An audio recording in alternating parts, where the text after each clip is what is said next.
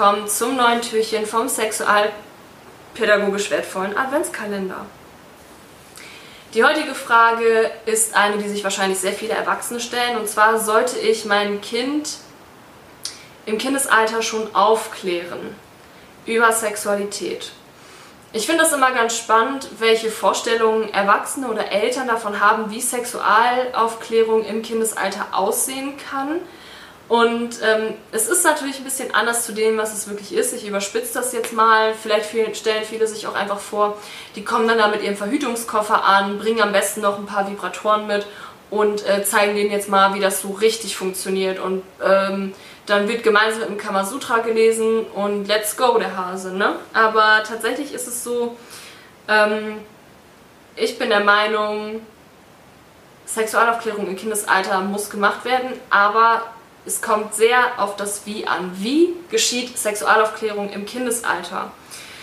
Was ganz klar ist, ist, dass Kinder neugierig sind und Fragen auf jeden Fall kommen werden. Ähm, spätestens oder zum Beispiel, wenn die Mutter dann ein Kind bekommt, dann stellt sich das Kind natürlich die Frage, okay, wo kommen denn die Babys her?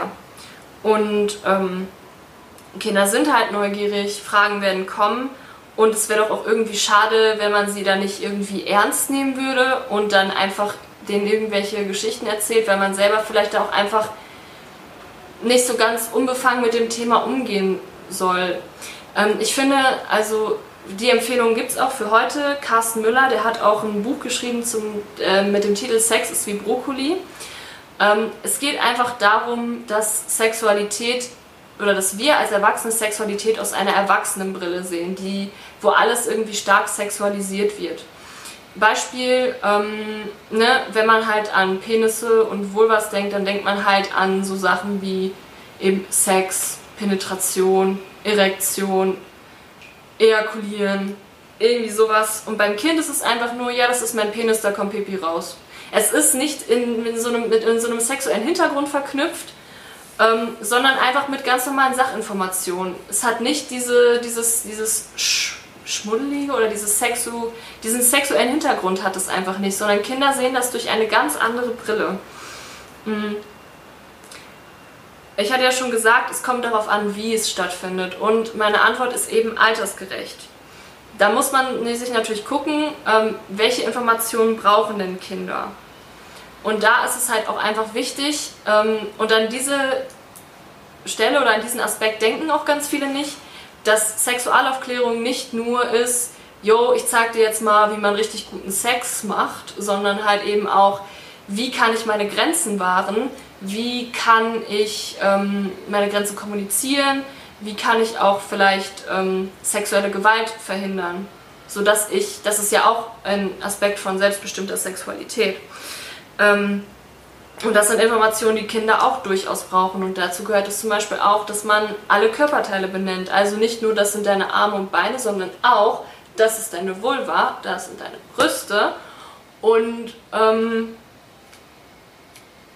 ja, um quasi damit Kinder auch einen unbefangenen Umgang damit lernen und nicht merken, oh shit, wenn der mich jetzt irgendwie an meiner Mumu oder an meiner Vulva angefasst hat, ja, ähm, da darf ich ja irgendwie gar nicht, kann ich ja gar nicht mit meinen Eltern drüber sprechen, weil ähm, für die ist das ja auch immer super unangenehm, darüber zu reden. Und deshalb ist da so ein unbefangener und entkrampfter Umgang tatsächlich sehr, sehr wichtig, um einfach auch Kinder sprachfähig zu machen, dass sie Worte dafür haben, damit sie sich ausdrücken können.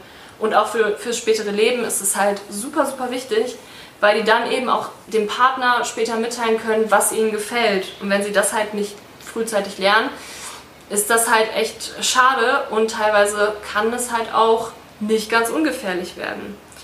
Ähm, auch genau dieses Lernen, dass man auch selber lernt, okay, wenn ich angefasst werde, dann darf ich auch Nein sagen, wenn es sich für mich nicht an, angenehm anfühlt.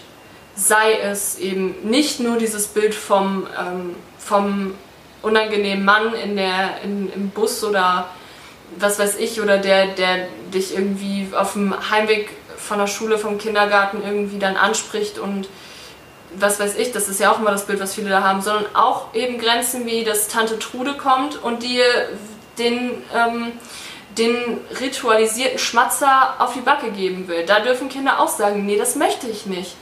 Und das ist halt auch wichtig, dass Kinder da auch ihre Grenzen sehen und ziehen dürfen. Ähm, ja, und ähm, ansonsten eben auch geht es ja nicht nur um, um Körperteile, sondern auch um Gefühle. Wie kann ich ne, Gefühle benennen, über Gefühle sprechen? Ich meine, man sieht jetzt auch schon, es kommen ganz viele Themen auf, bei denen wir auch als Erwachsene heute noch Schwierigkeiten haben, darüber zu reden. Wie oft wurden unsere Grenzen schon überschritten und wir haben nichts gesagt. Und da können wir dann halt bei unseren Kindern das vielleicht auch besser machen und die da ein bisschen selbstbestimmter ähm, erziehen. Ja. Und natürlich nochmal einen Tipp für euch, sich, wenn dann vielleicht solche Fragen kommen und ihr damit überrascht werdet, das ist auch völlig normal, dann könnt ihr auch erstmal sagen, jo, ich muss mich da, da muss ich selber erstmal nochmal ein bisschen drüber nachdenken und wir können da gerne später in Ruhe drüber sprechen. Das ist voll okay. Ähm, macht erstmal die Wäsche, denkt da vielleicht erstmal drüber nach, welche Antwort kann ich da gut geben. Und ganz dicke Empfehlung, weil das ist wirklich nur so ein kleiner Abriss von dem, ähm, was eigentlich diese Frage alles beinhaltet.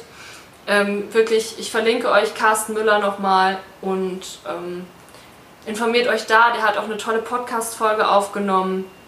Ähm, das, da hört auf jeden Fall mal rein. Das ist wirklich ähm, sehr, sehr gut. Und dann würde ich sagen, bis zum nächsten Türchen.